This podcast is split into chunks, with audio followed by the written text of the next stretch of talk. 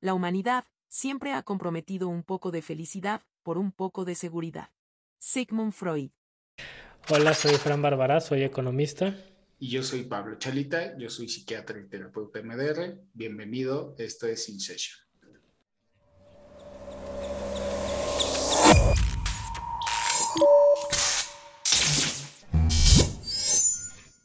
Para mí, el fútbol es la fortaleza mental. Tienes que hacer todo para ayudar al equipo a ganar. Tom Brady.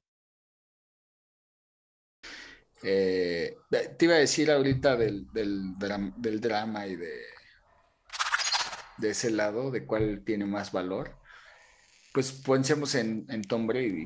O sea, Brady es, es, un niño bonito gringo, ¿no? Estudiado, de casa, no está inmiscuido en dramas, su esposa la, lo cuida, le cuida el régimen de dieta, no se mete en broncas.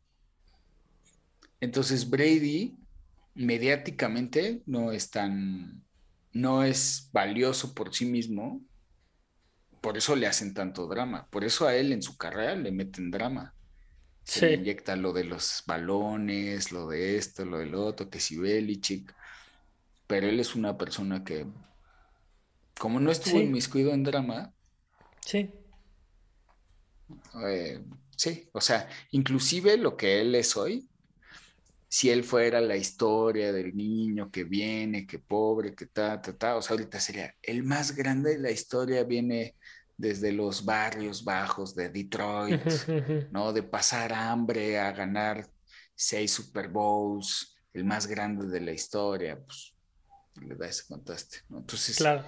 sí le gusta a, la gente todo ese drama, o sea, lo digo porque de ahí, antes de que mencionaras lo del esfuerzo físico,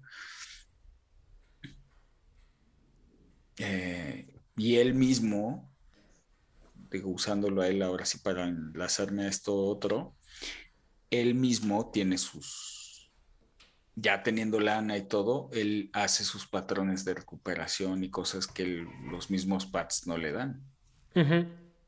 Sí, pero tienes que llegar a cierto punto para tener esa... Para tú poder hacerlo y entenderlo y pagarlo. Exacto. Entonces, si en organizaciones súper grandes no lo hay, luego no sabemos si lo haya, pero pues creemos que no lo hay. Creo que poco a poco van entendiendo más esa necesidad, ¿no? Del atleta conforme han salido últimamente más atletas a hablar de eso, por lo menos en esa parte. Y toda esta parte de que en Estados Unidos ahora te dan, sí, sí, sí habías visto que te dan Mental Health Day. No. Que sí, cuando estás llegando a un burnout puedes pedir tiempo libre como para mm. darte un día para cuidar tu salud mental. Es que ese es el problema. O sea, el problema es este. O sea, a lo mejor la institución sí tiene, ponle tu gente de salud mental y tal. Pero si tú tienes que entrenar 10 horas, cuando muchas veces cuando acaban dicen, lo que menos quiero es sentar en una sesión. Claro. O hacer esto. O la otra es, hay un, por ejemplo, usando eso, ¿no? Hay un día de salud mental. Sí, de que te sirve un día, ¿no? Exactamente. O sea, el problema es que no se institucionalice, que no se adapte. O sea, digo, a mí ahora, por ejemplo, eh, me ha tocado ver, voy a decirlo así, empresas extranjeras que ni con la NOM ni nada lo, o sea, respetan a sus empleados y... Sí. O sea, no hay no hay, no hay una cultura de salud mental, muchas veces ni siquiera en países de primer mundo. Sí, sí. Países o gobiernos, empresas. No lo hay. No, y esto te lleva también a lo mismo de que los seguros no paguen ese tipo de ayuda, ¿no? Sí, en México no lo pagan. En Estados Unidos sí, pero limitado. Algún, algún eh, paciente me llegó a decir que le pagaban el seguro internacional 10 sesiones al año. Ok. 10 sesiones al año, o sea, no es ni una al mes. Sí, no. Pero algo es algo, ¿no? O sea, eso es... es que ese es el problema, como es... te apoyo, te echo la mano para que hagas esto, porque no lo termino aceptando. Claro. No, es difícil, es bien difícil la salud mental. También porque es bastante subjetivo, ¿no? Ese es otro problema. Hace poco en algún podcast escuché que que había ya como nuevos métodos para medir los químicos de la cabeza. No sé si te has metido a investigar de eso. Como que ya pueden, o sea, ya hay nuevos métodos y nuevos exámenes como para decir, ah, a Fran le falta serotonina o a Fran le falta dopamina o cosas así. Mm, mm. Digo, yo no he escuchado nada, no he visto nada. Eh,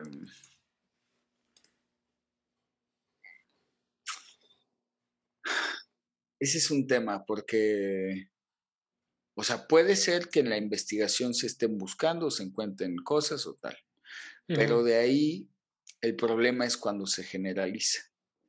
Claro. Y entonces, o se generaliza o también se mal aplica, ¿no? Sí. Eh, el problema típico, digamos, es cuando hacen estudios de imagen, resonancia, resonancia magnética funcional, electroencefalograma, el que tú quieras, y después digan qué hace lo que no se ha demostrado que hace. Porque entonces el problema es que no solo puede engañar a la gente o misleading es la, es la palabra en inglés, es mal guiar, mal, informar a una persona, sino que además después genera desconfianza en los otros. O sea, a ti, tu doctor Pérez te pidió una resonancia magnética funcional que las hacen increíbles en, unas clínicas de Estados Unidos. Eh, se ven padrísimas, te lo imprimen en un papel de altísima calidad, metálico, se ven increíbles, la verdad se ven increíbles. Pero pues no tienen una validad, una validez. Sí. Pero pues como tú tienes lana y el estudio te costó 300 mil pesos, pues, tú crees que tú crees que es bueno, además es Estados Unidos, ¿no? Porque aquí en México no estamos muy primitivos. Y el problema es que después cuando llegas a México, pues a los de acá no les crees. Entonces es misleading en los dos sentidos. Y es bien peligroso. O sea, yo sí he visto mucha gente que, termina por no creerte o termina por enojarse de, pero tú no me vas a pedir ningún estudio. Pues no, no hay. Por ejemplo, alguien podría decir, no, pero es que yo acabo de escuchar en un podcast que hay una nueva tecnología para medir la serotonina. Tú no sabes. No, o sea, tú no sabes, por eso no lo pides. Entonces me voy a ir a Houston o con un doctor, porque allá sí se hace. Sí. Y el problema es, pues a lo mejor sí lo hay, ¿no? A lo mejor hay unos reactivos más baratos o una nueva resonancia que mide metabolismo de glucosa diferente, pero no es validado para la población general y tiene un gran conflicto.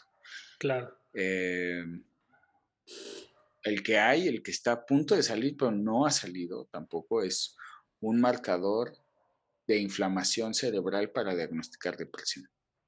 Ok. Pero es de inflamación. Sí. No de, baja de serotonina o tal. a lo mejor eso me suena muchísimo. Puede ser. Está a punto, o sea, ha pasado varias pruebas, pero sigue siendo no válido. Ese, o sea, si sale, va a ser.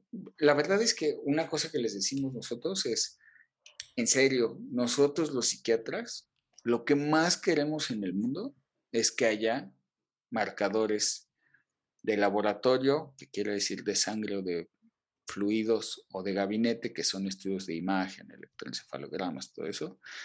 Lo que más nosotros queremos es que haya algún estudio de laboratorio o gabinete que nos ayude con estos diagnósticos. Nos encantaría, nos haría muchas cosas más fáciles, mayor certeza con el tratamiento y tal. Y no los pedimos pues, porque no existen. Sí, exacto. Básicamente. No está la tecnología ahí. Pero eso no quiere decir que no esté bien que lo sigamos buscando, ¿no? Ah, no, claro, sí, sin duda. O sea, de que se debe de seguir buscando por el lado, te digo, de laboratorio, de imagen, genético, el que sea. Va a servir y va a existir. O sea, en su momento deberá existir algo. van a suceder cosas. Este, sí, yo creo que ahí el problema es cuando el individuo, doctor o la institución ofrece cosas que no está validado, ¿no? Sí. Pasa mucho. Si yo hago mapeos cerebrales, ¿no? Yo soy psiquiatra, un neurólogo, y yo pagué la máquina de los mapeos, yo lo tengo, yo hago el estudio. Pues, naturaleza humana, lo más probable es que yo le dé más peso a eso que a lo que de verdad es. Claro. ¿no? Sí, sí, no cuando, cuando tengo un martillo en la mano, en todos lados veo clavos. sí, sí. Y, me, y a ver, y me pasa a mí, o sea, yo muchas de las cosas, pues obviamente lo que más hago es trauma, ahora que he estado también haciendo cosas de TDA, pues, es más fácil que lo vea. Claro. Si alguien ve a un paciente y se dedica a TDA, digo, a obsesivo compulsivo, pues a lo mejor verá patrones obsesivos y tal. Sí. Es como cuando no sabes si comprar un coche rojo o negro y empiezas a ver coches rojos y negros por todas partes, ¿no? Porque estás encaminado en, en es eso. Un sesgo cognitivo, exacto. Exacto.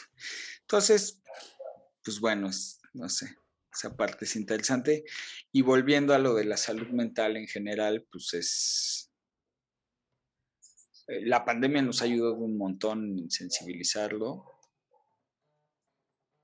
el, a ver, el mismo ejercicio de hacer este podcast, que es como lo que tú quieres, este mismo deseo que tú quieres y tienes, pues es de sensibilizar a la gente para que, para que, para que haya una apertura a la salud mental, a lo complejo, a lo amplio, que se puedan hablar de temas que se pueden tratar, que hay momentos en estás bien, estás mal.